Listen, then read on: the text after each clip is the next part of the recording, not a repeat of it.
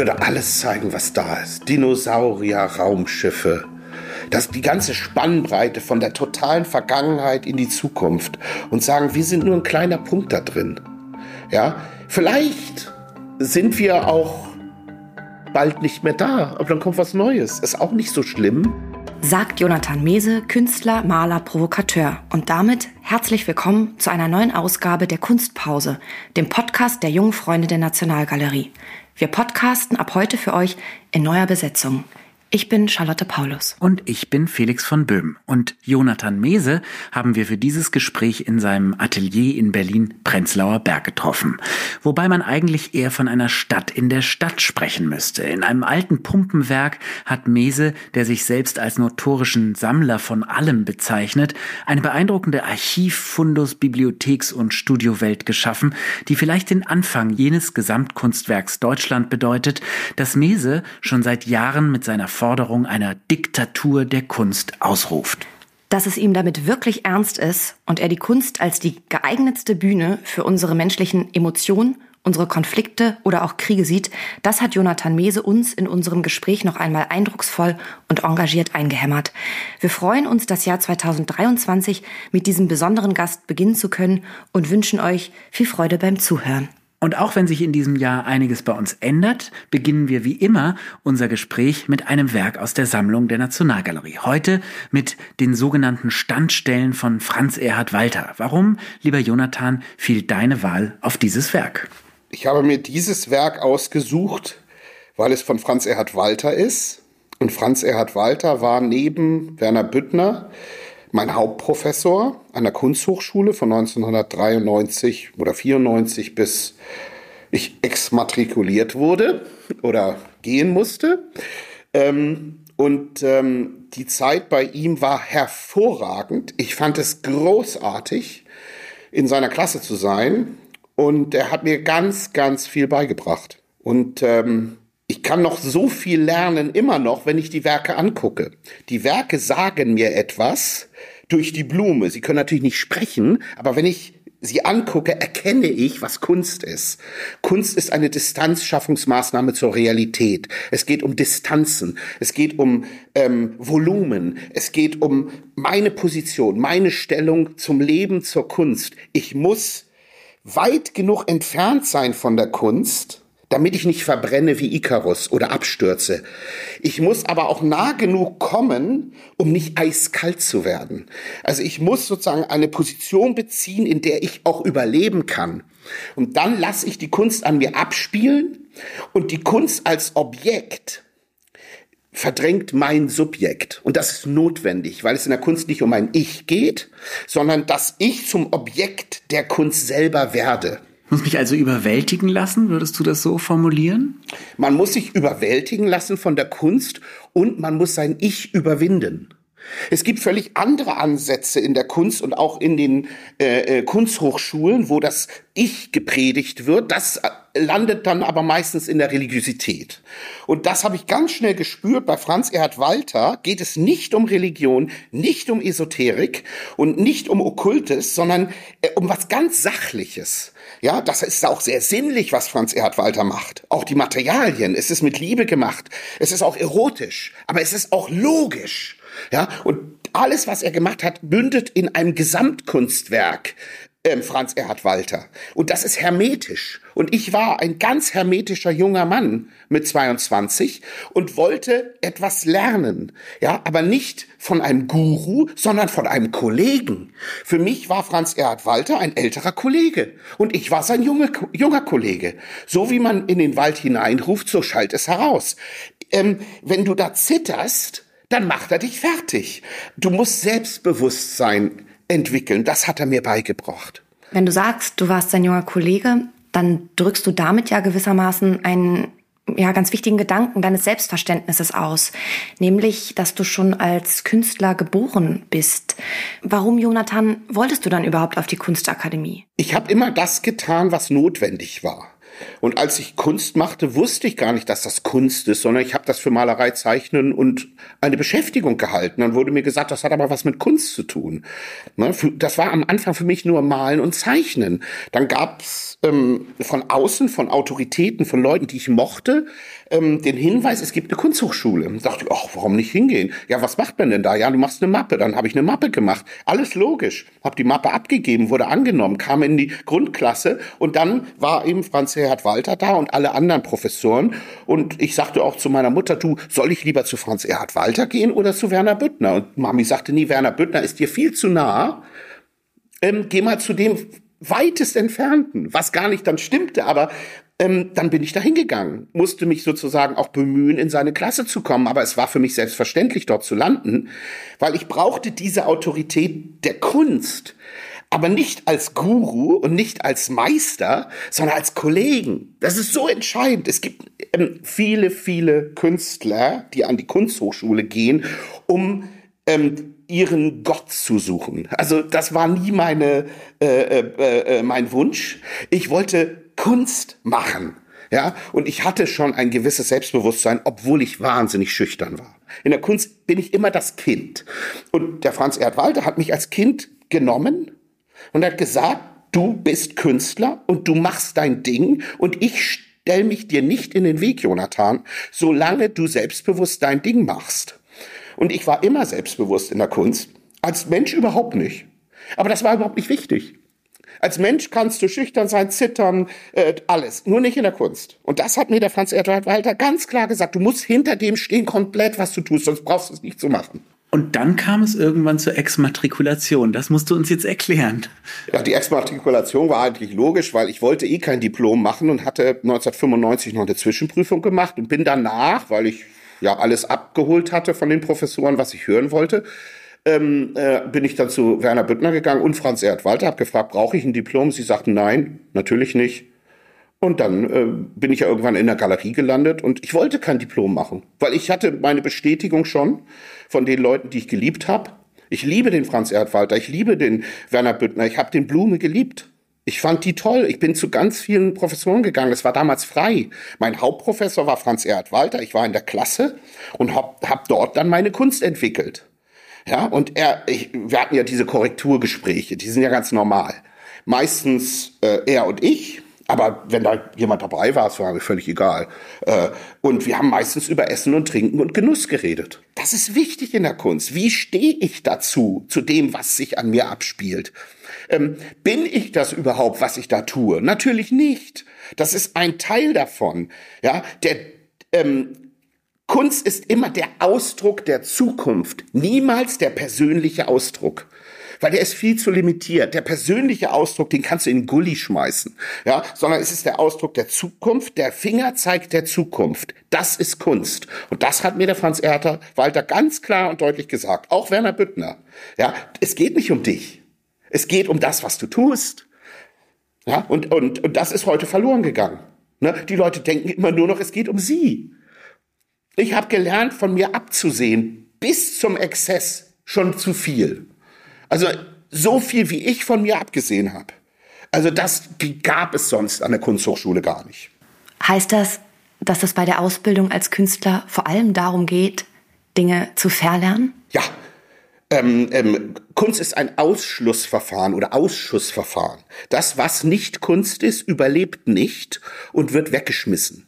Ja, und das muss man dann eben auch freien Herzens wegtun. Politik hat mit Kunst nichts zu tun, weg. Religion hat mit Kunst nichts zu tun, weg. Zynismus hat mit Kunst nichts zu tun, weg. Du kannst Zynis Zynismus spielen, du kannst Religion spielen, du kannst Reli äh, Politik spielen. Aber es ist es nicht. Du musst dich von vielen Dingen verabschieden.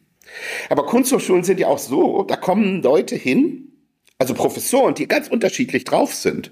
Manche machen auf Guru, manche machen auf Esoterik, manche sind total logisch und jeder muss da äh, die Klasse dann suchen, äh, wo man sich äh, reiben kann oder wo man sich findet. Und manche verlieren sich, ne? Also manchmal ist ja auch nur ein Trick. Da ist dann so ein, so ein Professor oder eine Professorin, die macht auf Guru und entweder du fällst drauf rein und wirst halt nur ein Mitläufer, dann hattest du deine schöne Zeit in der Kunsthochschule und dann war's das oder ähm, du kannst dich von denen abnabeln. Ich habe mich am ersten Tag der Kunsthochschule schon von ihr abgenabelt. Jonathan, wir sind jetzt mit dir ähm, an deine, an die Zeit an deiner Uni gegangen und haben äh, viel über Franz Erhard Walter auch gesprochen. Ähm, was würdest du ähm, nochmal im Kern ähm, zusammenfassen, was dich ähm, besonders bewegt oder ihn auch ausmacht? Franz Erhard Walter war für mich immer ein Fels in der Brandung. Also wie meine Mutter, wie auch mein Vater, aber der lebte schon nicht mehr. Und ich habe natürlich auch einen Vater gesucht, muss ich zugeben, mache ich immer noch. Und er war zu einer gewissen Zeit mein Vater. Und ähm, er hat mir gesagt und gezeigt, dass wir alle in einem biologischen Film leben. Wir leben in einem Film der Kunst und müssen uns dort bewegen in diesem Film und wir müssen von uns selber Filmstills machen. Das heißt, wir müssen uns auch fotografieren lassen vor unseren Werken, vor, vor dem, was wir tun damit wir die Filmstills erzeugen. Und äh, wir müssen uns entwickeln, ja. Und äh, ähm, den Fehler immer nur bei uns selbst suchen. Der Fehler ist nirgendwo anders. Wir müssen bestimmte Dinge eliminieren, damit wir nicht in der Realität untergehen. Aber wir müssen die Fehler zulassen in der Kunst. Und das Tolle in der Kunst ist, den Fehler macht man nur ein einziges Mal. Und dann kommt der nächste Fehler. Das ist der Unterschied zwischen der Realität und der Kunst. In der Realität werden ständig die gleichen Fehler gemacht. In der Kunst nur ein einziges Mal. Weil dann hat man gelernt. Und es geht genau darum, Fehler zu machen in der Kunst. Komplett. Im Leben ja nicht. Richtig. Meint man. Meint man. Aber man sollte auch im Leben eben erkennen, oh, ich habe da einen Fehler gemacht, den mache ich nicht nochmal. Nicht? Aber die Ideologen wissen ja, es kommen immer neue Generationen, die immer wieder die schlimmen Fehler machen die vorher auch schon passiert sind. Und das ist die Macht der Ideologie. Dass die Menschen in der Realität eben nicht lernen, was der Feind oder wo der Feind ist. In der Kunst kann ich das alles wegspielen. Die Kunst spielt ja alles weg, was nicht Kunst ist. Und der Mensch ist leider auch ziemlich gut darin, die Fehler des anderen immer so auszustellen und so ins Rampenlicht. Guck mal, der hat einen Fehler gemacht. Das ist gerade in dieser Zeit ein großes Thema. Schadenfreude ist äh, leider äh, immer fehl am Platz. Das sollte man sich echt verkneifen. Man sollte die Energie bei sich lassen. Das habe ich auch von Franz Erhard Walter gelernt. Es geht um Energien, die man äh, anzapfen kann, benutzen kann und die einen aber nicht leer machen. Kunst ist ja eine Energie, die strömt an dir ab und die macht dich nicht leer. Man kann, wenn man ganz müde ist, noch Kunst machen. Sogar wenn ich schlafe, mache ich nur Kunst, weil ich ja nichts anderes machen kann. Ja, Tiere machen auch nur Kunst. Das, da würde jetzt wahrscheinlich Franz Gerhard Walter widersprechen. Das finde ich aber gut. Ja, äh, oder auch nicht, weiß ich nicht. Aber ich bin davon überzeugt, dass Tiere gar nichts anderes machen können als Kunst, weil sie nicht ideologisch sind, nicht politisch sind und nicht religiös. Oder ähm, Objekte, das ist auch das Japanische. Ein Objekt hat eine Seele. Ja, das Wort Seele mag ich eigentlich so nicht besonders, aber es hat was mit Respekt zu tun. Ja, das hat man auch gelernt von Franz Erhard Walter. Respekt, Respekt, Respekt vor dem, was schon passiert ist und was noch kommen wird. Ja, das sind tolle Leistungen, wenn man eine wahnsinnig gute Zeichnung macht oder eine eigene Sprache entwickelt. Franz Erhard Walter hat eine eigene Sprache entwickelt. Was kann man mehr verlangen von einem Künstler? Ich habe das übrigens auch gemacht. Ich habe mir so viel abgeguckt mit Liebe und Demut, aber auch bei anderen Künstlern. Ich nehme das, das wird verarbeitet, evolutionär und dann macht man was. Franz Erhard Walter hat mir damals gesagt, Jonathan, sei ruhig. Du wirst entweder in 25 Jahren wahnsinnig berühmt oder nach deinem Tod. Und ich fand das super beruhigend. Ich dachte so, oh wow, da habe ich ja noch mindestens 25 Jahre, ja, wo ich äh, uneingeschränkt spielen kann. Ich war dann schon 1998 berühmt, äh, was gar nicht geplant war, war aber okay. Ja, und jetzt kann doch kommen, was wolle. Ich habe immer Kunst anzubieten. Nicht? Bei allem, was jetzt kommt, kann ich Kunst zücken. Ja, wie bei High Noon. Ja, die Waffe raus, schießen, bevor äh, was anderes kommt. Ich bin schneller. Kunst zieht schneller als Realität. War immer so, wird immer so sein. Welche Relevanz haben dann Kunstakademien noch, wenn das eigentlich von so einer sehr persönlichen ähm, ja, Sicht eigentlich auch geprägt ist, wie man damit umgeht? Also wie du es jetzt gerade beschrieben hast, der sich dann schon direkt abgenabelt hat und wusste, worum es geht. Ähm, und auch kein Diplom gemacht hat, sich dem eigentlich auch dann versagt hat und gesagt hat, nee, das, das brauche ich nicht. Ich äh, ziehe meine Kraft aus dem, was ich jetzt schon mitgenommen habe. Kunsthochschulen sind ein Ort, äh, wo man Schutz hat. Es ist ein Kunstmärchen, in dem man drin ist. Und das braucht man auch. Man braucht einen Ruhepol, wo man auch aggressiv werden kann, ohne dass ein Problem ist. Ja, man trifft ja auch die, die geilsten Leute dort. Ja, also ich habe da Daniel Richter kennengelernt, ich habe meine Freundin Gudni Gudmundsdottir dort kennengelernt in der Hüttner Klasse. Ich habe ganz tolle Leute kennengelernt. Ich habe ja auch in den Werkstätten gearbeitet. Ich habe das als Schloss gesehen. Hm, ich habe da übernachtet. Und da konnte man Dreck machen. Man ist mit ganz tollen Leuten zusammen. Man ist in der Mensa. Das sind alles wunderbare Erlebnisse. Und das führt dazu, dass man selbstsicherer wird und auch ähm, die, die Außenwelt aushält. Es ist ein hermetischer Raum, den brauchen wir. Wir müssen Kunstakademien ähm, haben, die so groß sind wie, wie Berlin oder so groß wie Deutschland oder so groß wie die ganze Welt, wie eine Oper. Wir sind in einem Märchen drin und sind dort Protagonisten. Wir sind Dornröschen, Schneewittchen, was weiß ich. Wir nehmen Rollen an. Wir sind Rollenspieler. Heute sind ja Rollenspiele verboten. Du sollst nur noch das sein, was du bist. Das ist aber religiös. Weil jeder ist irgendwas. An jedem Tag irgendwas anderes. Nicht? Und da lernst du ja auch ähm, Leute kennen, die du gar nicht kennenlernst. Kinski, äh, Dali, alles lernst du kennen. Diese großen Künstlerfiguren, Warhol, Duchamp. Du kriegst so viel Kraft, ne? Mentale Energie, mechanische Energie, ähm, äh, ähm, Gravitation. Du lernst alles, was du lernen willst. Ich war ständig in der Bibliothek, ich war ständig da, ich habe ständig gegessen, wir haben gefeiert, wir haben da Sachen gemacht. Es war der Hammer. Ich habe niemals bei einem ähm, Professor, den ich mochte, oder einer Professorin etwas Negatives erlebt. Diejenigen, die ich nicht mochte, bin ich einmal hingegangen.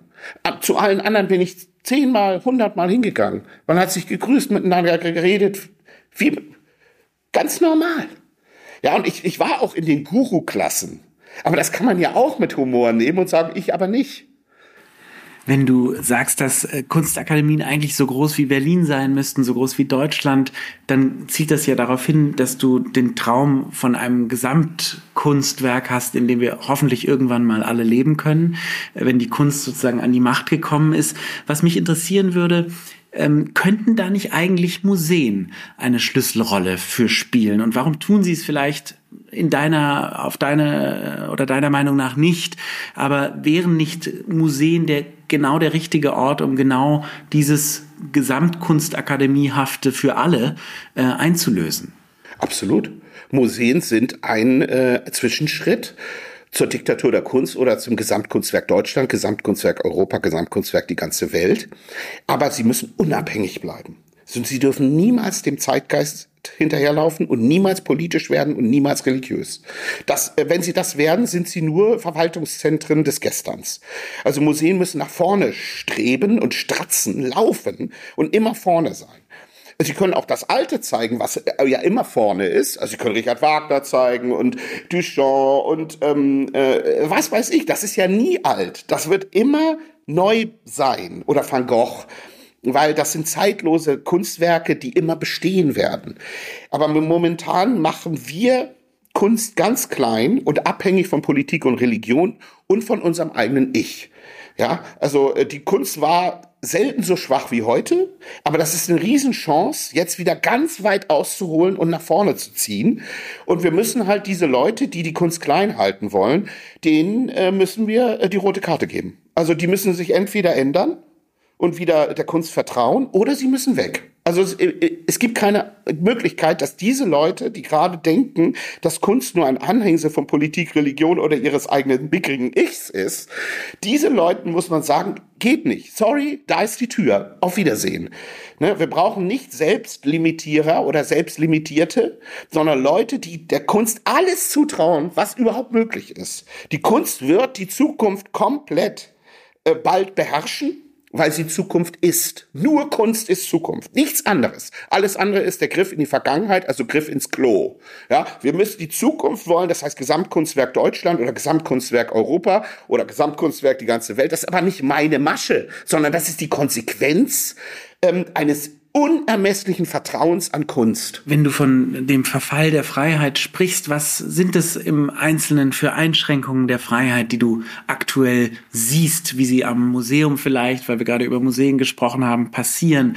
Was für Verbote gibt es? Was für Einschränkungen gibt es? Was äh, regt dich da auf und treibt dich so um? Und vielleicht auch verbunden mit der Frage, wie können wir dahin kommen, dass wir wirklich Museen als Orte der Zukunft, Kunst als Zukunft sehen? Was können wir beitragen? Wir müssen merken, dass es nicht um uns geht und nicht um, um, unsere Befindlichkeit. Wir müssen uns auch von uns selbst befreien und unseren Limitierungen. Mein Geschmack hat doch in der Kunst überhaupt nichts verloren. Ob ich etwas mag oder nicht, spielt überhaupt keine Rolle. Das habe ich auch von Franz Erdwalder gelernt. Geschmack bitte zu Hause lassen. Ja, und man muss von sich absehen und Museen müssen das zeigen, was notwendig ist. Es darf mich doch auch stören. Es darf mich doch auch angreifen. Ich muss Dinge aushalten lernen. Und wer den Ursprung der Welt nicht aushält, der muss nach Hause gehen und lernen, es auszuhalten oder zum Arzt gehen. Also wir können doch nicht zurück. Wir müssen nach vorne. Wir müssen mehr und mehr zulassen. Keine Selbstzensur. Ähm, es darf nicht sein, dass irgendjemand mir sagt, äh, was ich malen darf und was nicht. Okay, er darf es sagen, aber ich darf es nicht annehmen. Jeder Künstler darf tun und lassen, was er will. Er darf die Sprache benutzen, die er, sie, es will, wie, äh, wie, wie ihm er es der Schnabel gewachsen ist. Alles ist erlaubt. Jede Sprache ist erlaubt. Auch Beleidigungen sind erlaubt. Es ist alles erlaubt. Wir müssen lernen, damit wieder umzugehen. Natürlich äh, gibt es Grenzen. Ja, aber die sind so klar und eindeutig vorhanden, dass man über die gar nicht mehr reden muss. In den 80er Jahren waren die Grenzen so eindeutig klar und deshalb waren wir so frei. Heute will jeder mit seiner eigenen Grenze kommen. Damit können wir nicht hausieren gehen. Jeder hat nun mal seine Limitierung und seinen Geschmack. Aber damit, darauf kann ich keine Rücksicht nehmen. Das ist nämlich ähm, kontraproduktiv. Ja, wir müssen uns ja überwinden in unserem Geschmack. Mein Geschmäckle hat bei der Kunst überhaupt nichts verloren. Ob ich nun einen Mondrian mag oder nicht, spielt doch für den Mondrian keine Rolle. Oder wenn ich Warhol nicht mag. Oder äh, dann diese spitzfindigen Leute, die sagen, ja, das Werk finde ich ganz gut, aber der Typ ist ganz schrecklich. Das ist doch vollkommen egal, es geht ja eh nur ums Werk. Du sagtest gerade, Kunst äh, muss möglicherweise auch mal beleidigend sein können, sie muss böse sein können. Kürzlich hast du mit Alexander Kluge ein Gespräch gehabt, wo es genau darum ging, um die Integration des Bösen in die Kunst als gewissermaßen Erlösung von uns Menschen. Also wir können in der Kunst Krieg führen, damit wir keinen Krieg führen müssen. Wir können in der Kunst ähm, zueinander fies sein, böse sein, sadistisch sein möglicherweise, damit wir es eben nicht im Leben sein müssen. Ist das was, wo wir die Kunst vielleicht momentan einfach sehr verkennen insgesamt? Völlig. Der Mensch hat die Möglichkeit, das Böse zu bannen. Das hat er immer gemacht in der griechischen Tragödie.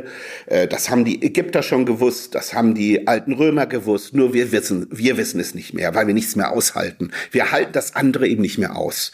Ja, und Kunst ist eine Waschmaschine. Da tun wir all die schmutzige Wäsche rein und dann wird die entweder noch viel schmutziger, damit werden wir sie wieder waschen, oder sie wird ganz weiß und rein. Ja, wie wie eben ein Märchen. Ja, aber das können wir. Wir können Bücher schreiben, die so schrecklich sind.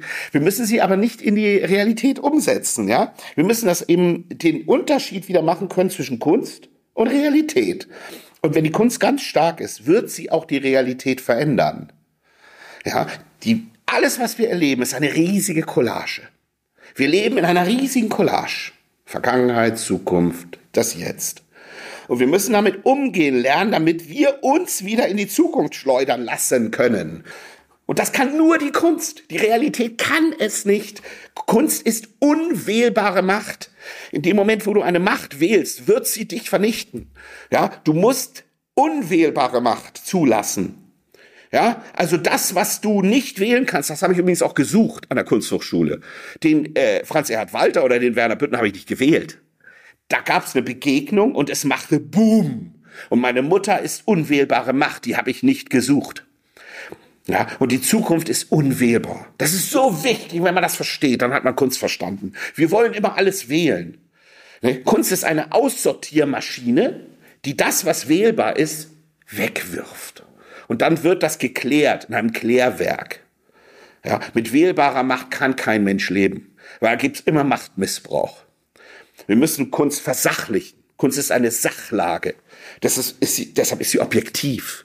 Wer mit seinem Subjekt kommt, wird in seinem Subjekt untergehen. Das ist eindeutig. Es ist ganz klar gewesen, auch an der Kunsthochschule damals. Ich hole jetzt gerade aus, aber es ist ganz interessant, weil es gab ja auch an der Kunsthochschule Leute, die einfach nur gut, gut und locker und lässig Kunst studieren wollten. Und die wollten danach gar, gar keine Künstler werden. Und das ist auch legitim. Die sind sogar noch am legitimsten. Die wollten eine gute Zeit haben, weil Kunsthochschulstudien, wenn man das locker nimmt, ist einfach eine große Party. Ja? Und man macht irgendwas. Man muss ja auch gar nicht hingehen. Aber das muss jeder selber entscheiden. Das Schlimmste nur sind die, die da hingehen, verhärmt werden, keinen Humor mehr haben und dann die Kulturszene mit ihrer Humorlosigkeit verpesten und Funktionäre werden, Kulturfunktionäre. Und die gibt's wie Sand am Meer. Und die müssen leider gehen. Die sind im Moment an der Macht ja, aber nicht mehr lange. Kein Humor ist ein gutes Stichwort. Du bezeichnest dich selber oft als Spielekind und hast auch eine riesen ähm, Spielzeug-Kuscheltiersammlung. Manchmal tauchen in deinen Werken auch die Mumins aus, diese kleinen nilpferdartigen Trollwesen aus Skandinavien. Ähm, wie, wie ist dieser Spielaspekt bei dir zu verstehen? Ist, sollten wir auch selber Dinge spielerischer sehen? Genau diesen Punkt, den du ansprachst, diese Humorlosigkeit mit genau diesem Fokus auf Spielerisches ähm, überwinden? Wer spielt, lebt nicht im Land der Zensur. Deshalb musst du Kind bleiben, weil das Kind zensiert sich nicht, das kann es nicht. Deshalb ist es auch so problematisch, dass viele Kinder gerade so schnell erwachsen werden wollen. Und das ist eine riesige Belastung für alle Menschen, die leben und auch für diesen Planeten. Es ist nämlich viel schlimmer, wenn die Kinder zu schnell erwachsen werden als alle anderen Probleme. Ja, alle anderen Probleme kann man lösen. Alles. Umweltfragen, Natur, Tier, alles kann man lösen. Alles. Ich bin so optimistisch. Aber ein Kind, was schon verhärmt, kann ja nur noch zu einem Funktionär werden oder zu einem verhärmten Politiker oder zu einer verhärmten religionssüchtigen Figur. Also das ist ein Teufelskreis, der ist so schlimm, und das hat so noch nicht gegeben. Also, dass wirklich zwölfjährige, 15-jährige, 17-jährige Menschen schon so angstversessen sind und so viel Angst verteilen wollen. Ne? Das ist wirklich ein Problem. Und die, wie wollen die aus dieser Angstsekte wieder rauskommen? Ja, die haben sich ja schon sozusagen bekannt. Ne? Also da muss man echt aufpassen. Wenn die Kinder ähm, schon mit 14 ihre Eltern im Grunde genommen umbringen wollen, ähm, weil sie sie verantwortlich machen für irgendwelche schrecklichen Dinge. Das ist einfach unfair und geht nicht. Verbittert kannst du die Welt nicht retten, das geht nicht. Du musst lachen, du musst über dich und andere lachen, so schwer es auch fällt. Nur so kannst du weiterkommen. Sonst ziehst du alle in den Abgrund. Und wenn Kinder das machen, ich, ich schalte dann auch ab. Also wenn ich Kinder sehe, die so verhärmt sind, das kann ich nicht aushalten. Wenn du eine Ausstellung kuratieren dürftest, die für genau diese Kinder ist. Also für Kinder, die jetzt zwischen 5 und 15 sind, für Kinder, die möglicherweise am Freitag zu Fridays for Future gehen, für Kinder, die ihren Eltern vorwurfsvoll begegnen, für Kinder, die Angst vom vor ihrer Zukunft haben. Was für eine Ausstellung würdest du machen? Gibt es Kunstwerke, die dir in den Sinn kommen, die du reinholen würdest? Was wäre dein Programm für genau diese Generation als Ausstellung? Ich würde alles zeigen, was da ist. Dinosaurier, Raumschiffe. Das, die ganze Spannbreite von der totalen Vergangenheit in die Zukunft und sagen, wir sind nur ein kleiner Punkt da drin. Ja, vielleicht sind wir auch bald nicht mehr da, aber dann kommt was Neues. Ist auch nicht so schlimm. Es wird schon noch ein paar hunderttausend Jahre weitergehen, ja. Also wir brauchen nicht zu denken, dass die Welt morgen untergeht. Das machen nur religionssüchtige Leute. Das gab es im alten Inka-Reich, das gab es im, im Rom, aber es waren immer Religionssüchtige, die Macht ausüben wollten. Und wenn Kinder das jetzt auch schon wollen und so einen Quatsch reden und äh, ähm, damit auch das Anliegen zerstören, ja, also engste Traumata kann ich nicht kollektivistisch oder zwangskollektivistisch bewältigen. Das muss ich alleine machen. Mit meinen besten Freunden, mit meiner Familie. Das, die Straße gibt nichts her, das habe ich schon tausendmal gesagt. Aber das ist wirklich, es kommt von Herzen. Nicht? Und lacht euch äh, selber aus. Ihr müsst über euch selbst lachen. Nicht? Ihr müsst grinsen. Also der Mundwinkel muss nach oben. Also das kann nicht sein, dass ihr wie so, so apokalyptische Gottheiten daherkommt und denkt, also ihr hättet die Weisheit mit Löffeln gefressen mit 14.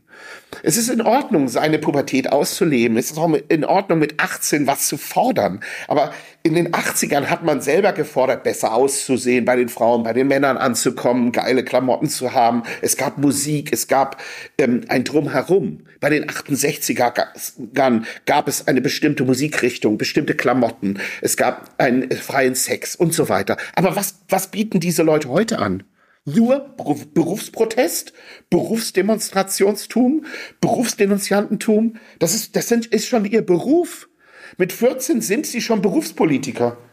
Sie können nur noch Politiker werden oder sie werden aus der Sekte ausgestoßen. Das ist ein, das ist ein totes Rennen, was sie da machen. Das ist wirklich am Ende wird es ihren Kopf kosten. Und so kann man die Welt nicht retten. Also da muss man wirklich dieses Land verlassen und in die Länder gehen, wo das wirklich gerade sozusagen en vogue ist, nämlich da, wo die Religionssüchtigen gerade so ganz wieder am Start sind. Ich, also dieser, dieser religiöse Eifer verstehe ich, den verstehe ich einfach nicht. Ich bin auch, ich habe auch einen Eifer, aber ich kann über mich lachen am Ende. Ja, ich gehe nach Hause, leg mich ins, ins Bett, guck mir Clockwork Orange an oder ähm, guck mir die Moments an oder ein schönes Hörspiel, die Europa-Serie äh, ähm, ähm, ähm, Schatzinsel aber diese Leute haben gar nicht mehr so ein Auffangbecken. Die, die können nicht mehr vor sich selbst flüchten, weil es nur noch um sie selbst geht. Man muss doch Angst vor sich selber haben und nicht vor irgendeinem Problem, was irgendwo auf diesem Planeten stand, stattfindet. Werde erstmal groß anhand der Analyse, dass du selbst Angst hast bekämpfe deine eigene Angst. Das ist ein ganz persönliches Problem. Das kannst du nicht woanders lösen als bei dir, in dir. Bezeichnenderweise ist das Werk, das du dir ausgewählt hast, ja eine Standstelle und es geht ganz stark darum, wo stehe ich ich werde mir meines Standpunktes im Raum bewusst und gegenüber von mir ist eine andere Standstelle und da steht jemand gegenüber von mir und mit dem sollte ich mich vielleicht austauschen. Das heißt aber nicht, dass ich ihm nacheifern sollte oder das Gleiche tun sollte, sondern der Kampf muss her, das Armdrücken vielleicht auch manchmal. Richtig, der Kampf, aber mit dem Nachbarn, liebevoll, mit dem Gegenüber und nicht mit Abstraktionen, ähm, die man gar nicht bewältigen kann. Ne? 20.000 äh, Menschen sind eben nicht stärker als der einzelne Schrei von Munk. Munk ist stärker als eine Milliarde schreiende Menschen. Ja, und auch ein einzelnes Baby schreit einzeln. Ein Baby kommt einzeln auf die Welt und wir sterben auch alleine. Ja, selbst wenn wir alle erschossen werden. Ja, wir sterben alleine. Es sind alles persönliche Eindrücke, die wir verarbeiten müssen. Und das können wir nicht abgeben. Wir müssen es selber bearbeiten und uns selbst zum Objekt machen, damit wir es überhaupt aushalten. Und diese Leute wollen alle Subjekt werden.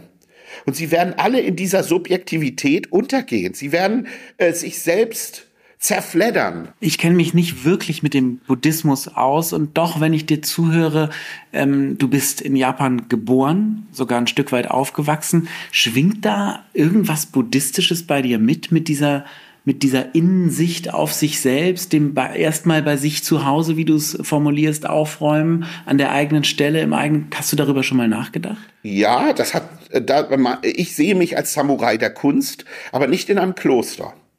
Ich möchte zu Hause sein mit meiner Mutter und meiner Freundin und meinen Liebsten. Und das reicht mir total. Ich will auch keine Mehrheiten überzeugen oder Minderheiten. Ich will überhaupt niemanden überzeugen. Ich will ähm, in Ruhe gelassen werden und meine Arbeit machen. Ich habe ja auch oft sozusagen auf ähm, ein bisschen wahnsinnig gemacht, damit ich bestimmte Leute loswerde. Das waren ja alles Methoden. Das habe ich auch bei Franz Erd Walter und äh, Werner Büttner gelernt. Wenn du dich sehr ironisierst, wollen viele Leute mit dir nichts zu tun haben, weil sie denken, du bist unernst. Das stimmt aber gar nicht. Das sind nur Methoden, um die wegzukriegen, die eben nichts bringen. Ja, und dieses äh, Zuhause sein ist das Entscheidende. Wir haben alle ein Zuhause. Und das ist keine Internationalität und keine Nationalität. Das Zuhause ist das Zuhause. Ja, das heißt am Ende des Tages Gesamtkunstwerk. Das heißt am Ende des Tages Kunst. Und das ist die einzige Formel, die wirklich weltumspannend ist und alles ähm, äh, ergreifen kann. Die Weltformel Kunst ist die Zukunft und ist das Rezept. Ja, und ist, sie ist erkennbar für jeden. Es gibt keine an, kein anderes Zuhause als Kunst. Nur Kunst kann überhaupt ein Zuhause spenden, weil Kunst das Zuhause ist, aber eben nicht ideologisch, nicht politisch und nicht religiös. Das Zuhause ist frei. Man muss sich auch von diesen Dingen befreien. Ja, es geht nicht um Religionsfreiheit, sondern um Religionsbefreitheit. Es geht nicht um Politikfreiheit, sondern Politikbefreitheit. Das ist was völlig anderes. Wir müssen uns befreien von dem, was der Zukunft in den Weg steht. Und dann kommen wir zum Gesamtkunstwerk Deutschland. Ich sage Gesamtkunstwerk Deutschland, weil ich in Deutschland lebe. Ein Engländer wird vom Gesamtkunstwerk England sprechen. Und ein Japaner vom Gesamtkunstwerk Japan. Und, und das trifft sich dann, wenn, wenn alle wissen, was auch der Feind ist. Und den Feind muss man heute nicht mehr umbringen, sondern man muss ihn bannen. Man muss ihn ins Museum tun. Das reicht schon.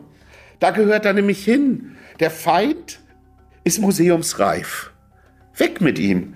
Und dann können wir frei aufspielen. Wir haben noch kleine Fragen. Genau. Vielleicht, Charlotte, stellst du die einfach. Genau, das sind unsere fünf Fragen. Und ich starte mal direkt. Was ist dein Lieblingsmuseum? Mein Zuhause. Dein Lieblingsort in Berlin? Mein Zuhause. Lernst du gerade etwas Neues? Ich habe noch nie nichts gelernt. Woran bist du kürzlich gescheitert? An meinem Ich. Da scheitert man immer. Worauf bist du gerade neugierig? Ähm, auf die Zukunft. Vielen Ja. Dank für das Gespräch. Ja, immerhin.